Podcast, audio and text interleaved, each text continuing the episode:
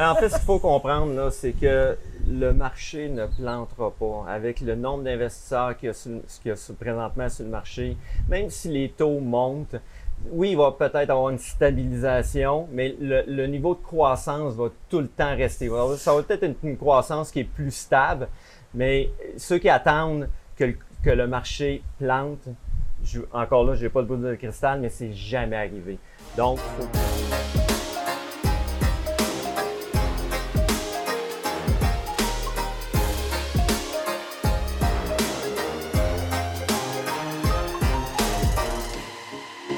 tous, Fanny et Cédric, courtier immobilier chez PMML. Bienvenue dans la première capsule PMML Express. Donc, présentement, on est où? En direct euh, de Tulum à- au Mexique pour la semaine des millionnaires du Club des investisseurs immobiliers. Excellent. Donc, premier sujet. On Les? TGA. Les TGA. C'est quoi les TGA? C'est le taux global d'actu- d'actualisation. Euh, c'est en fait le rendement de l'investisseur. Puis, on, on a beaucoup de questions par rapport à ça. Pourquoi qu'on a beaucoup de questions par rapport à ça? Mais c'est sûr qu'avec euh, le marché qui était extrêmement actif cette année, on a vu les TGA, euh, bon, en langage québécois, plantés, qu'ils ont, ils ont diminué énormément. Alors, les gens nous disent, moi, j'achèterais pas un TGA de 3,2.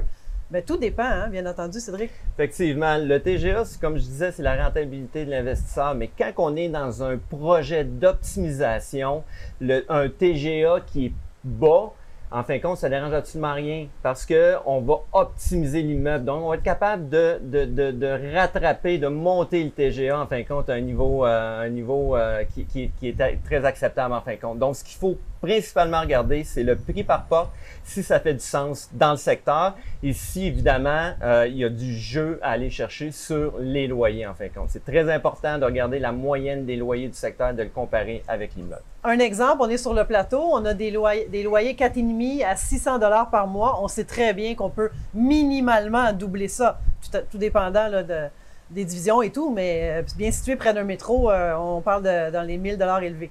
Alors déjà là, on se pose pas de questions, on fait une offre. Excellent. Deuxième sujet, La surenchère. la surenchère. On dit quoi de la surenchère?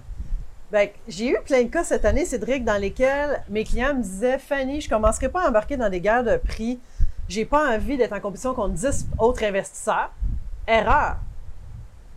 En fait, euh, ce qu'il faut comprendre dans la surenchère, en fin de compte, c'est qu'on est, on est tout le temps, en fin de compte, dans un, un marché qui, qui monte. Euh, on, a tout le temps l'impression de payer notre immeuble trop cher, mais en 2015, on a l'impression de payer trop cher, mais là, on est bien content de l'avoir acheté à ce prix-là, en fin de compte. Donc, veux, veux pas, on s'en sortira pas de cette, de cette croissance-là, même si présentement, euh, les taux montent, tout ça. Donc, on va voir, la, croissance se stabiliser un petit peu. Sauf que on est quand même tout le temps dans des milieux qui sont très, très compétitifs. Donc, Moi, je dis faites votre offre. Bien entendu, si tu es 500 000 en bas du prix demandé parce que toi, ton cruncher t'a dit de faire ça, malheureusement, peut-être ton cruncher devrait arriver en 2022. peut-être. Ou peut-être passe un autre immeuble. Mais honnêtement, fais-la ton offre. Euh, on, va, on va en discuter ensemble. Et puis, dans plusieurs cas cette année, Cédric, on est arrivé deux ou troisième dans les offres d'achat. Et finalement, les autres ayant tombé, on est arrivé en premier, on a closé. Voilà. Donc, si on n'essaie pas, on n'a rien. et voilà. Puis, en fait, ce qui fait, euh, c'est pas juste l'offre au point de vue monétaire, c'est, la, la solidité de l'acheteur aussi. Donc, si vous êtes solide, si vous faites un offre qui est, qui est quand même raisonnable et pas dérisoire, comme on disait, euh, donc, oui, faites-le votre offre. Puis, ça se peut que euh, vous soyez peut-être en deuxième rang, mais ça se peut que la première offre tombe et vous allez l'avoir. Donc, l'important, c'est de faire des offres. Encore là, il faut quand même que ça soit raisonnable, mais il faut faire des offres, faire des offres. Oui, on fait des offres euh, et on se fait recommander. euh, on en discute avec ses partenaires, avec son courtier. Il faut être bien accompagné. Sujet suivant qu'est-ce qui va se passer en 2022 Comme dirait notre collègue Christian Pomerleau, on n'a pas de boule de cristal, mais c'est prévu et tous les économistes s'entendent pour dire que les taux vont monter. Alors, de ce point de vue-là, toi, tu es investisseur, exemple. Comment tu vois ça? Est-ce que tu te dépêches à acheter en début d'année avant qu'il continue à monter? Ou est-ce que tu dis, ah, je vais attendre que le, marché plante, comme on entend tout le temps? Est-ce que ça existe, un marché qui plante? En fait, ce qu'il faut comprendre, c'est que le marché ne plantera pas. Avec le nombre d'investisseurs qu'il y a, présentement sur le marché, même si les taux montent, oui, il va peut-être avoir une stabilisation, mais le, le niveau de croissance va tout le temps rester. Ça va peut-être être une, une croissance qui est plus stable, mais ceux qui attendent que, le- que le marché plante, je- encore là, je n'ai pas de boule de cristal, mais c'est jamais arrivé. Donc, il ne faut pas se fier là-dessus. Donc, si vous avez un immeuble qui vous intéresse présentement, que le secteur vous intéresse, que, que le- le- l'immeuble vous intéresse en tant que tel, ben c'est c'est là qu'il faut y aller en fin de compte. On fait des offres. Comme on, disait offres. tantôt, voilà. Autre sujet, l'importance de votre réputation en tant qu'investisseur sur le marché. Est-ce que c'est important? extrêmement important. On a vu dans plusieurs offres d'achat, dans des, des surenchères justement, euh, des groupes, de, exemple, des groupes de professionnels ou des groupes de- d'investisseurs réputés. On sait qu'ils vont closer, d'accord? On sait qu'ils vont rendre la transaction au notaire. Alors, quand même, même, ils sont quelques milliers de dollars de moins. On sait que par contre, il y a des, il y a des théories aussi qui disent qu'on rentre fort pour essayer de. Non. Mhm. Idéalement, vous allez être connus sur le marché comme des gens qui, qui entrent fort et que par la suite font baisser. Ce n'est pas recommandé. Alors, allons-y. Faisons-nous une bonne réputation sur le marché. Soyons sérieux dans nos offres. Et il y en a plein de cas qu'on pourrait vous donner des noms de gens très professionnels qu'on respecte énormément à chaque fois. Et que pensez-vous que l'on fait quand ils appellent? Bien, bien entendu, on va écouter avec attention leurs offres Mhm. parce qu'ils ont des chances d'aller au notaire. Exactement. Faites-vous une réputation de closer, en fin de compte. Je sais qu'il peut, avoir, il peut arriver plein de problématiques dans, dans une transaction, tout ça, mais, mais faites-vous une réputation que vous allez aller jusqu'au bout, parce que le prix est important, mais les autres conditions aussi sont importantes. Et le, vendeur, ce qu'il veut, ce qu'il veut, c'est quelqu'un qui va aller au notaire. Si le prix est bon, même si c'est pas le meilleur prix, il va avoir quelqu'un qui va jusqu'au bout. Puis, euh, votre courtier, parfois, est là aussi pour vous. euh, quand on présente les offres, quand on connaît que c'est des acheteurs sérieux, bien, on, va, on va parler en votre faveur, bien entendu. Alors, Montréal, c'est petit. Québec, c'est petit. Toutes les villes du Québec, euh, faites, faites attention, c'est c'est important d'avoir une bonne réputation. Effectivement. Alors, parlons maintenant où investir. Ça, c'est la question qui nous revient énormément. Honnêtement, chaque courtier va avoir ses préférences et tout.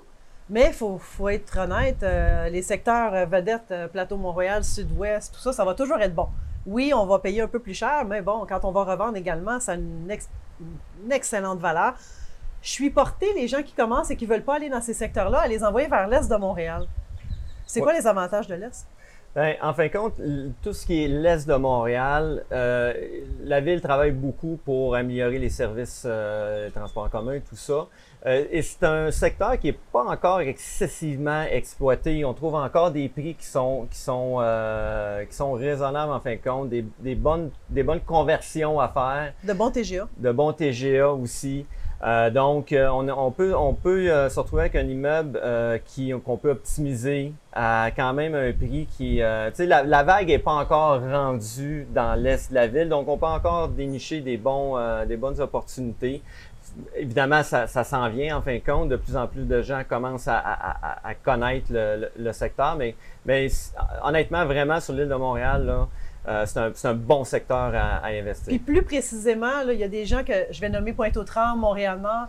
Montréal-Nord peut faire euh, possiblement peur à certaines personnes, mais je crois que c'est pas justifié. Nous, on a commencé à investir, notre premier investissement quand on était plus jeune, à Montréal-Nord. Bien entendu, il y avait un petit peu plus de gestion à ce moment-là, Mhm. mais c'était pas, nous, c'était pas un secteur facile, mais Ouais. il y a de très bonnes rues. Hein. Ce ne sont pas toutes les rues qui sont plus euh, de gestion, là, comme on entend. faut pas se fier aux, aux anciennes réputations de, de secteur. Mm. Ça change énormément. La ville investit. Euh, il y a de plus en plus, comme tu dis, de services. Moi, j'hésiterais pas comme on a fait au début. C'est comme ça qu'on a commencé d'ailleurs, ça nous a euh, été très bénéfique. Oui, effectivement. Le secteur Mercier aussi, Oui, euh, super intéressant. Hochelag. Ben, Hochelaga, bien entendu. Bon, c'est rendu comme un peu dans la classe de, catégorie Ouais. Rosemont et compagnie. Oui, exactement. Ça, ça l'a quand même euh, monté, mais, euh, mais tout ce qui est vraiment là, Mercier, là, dans ces, dans ces coins-là, on trouve des, puis des, des bons locataires. On a des, des immeubles à vendre justement dans ce secteur-là. On trouve des très bons locataires. Euh, Les gens qui sont prêts à payer, entre autres pour Hochelaga. mais- Mhm. ouais. Oui, définitivement. Donc, euh, c'est c'est en- c'est encore un secteur qui est méconnu, mais qui gagne à être, euh, à être connu des, euh, des investisseurs. Absolument. Alors maintenant, l'importance de préparer sa mise de fonds avant de, avant de faire un offre.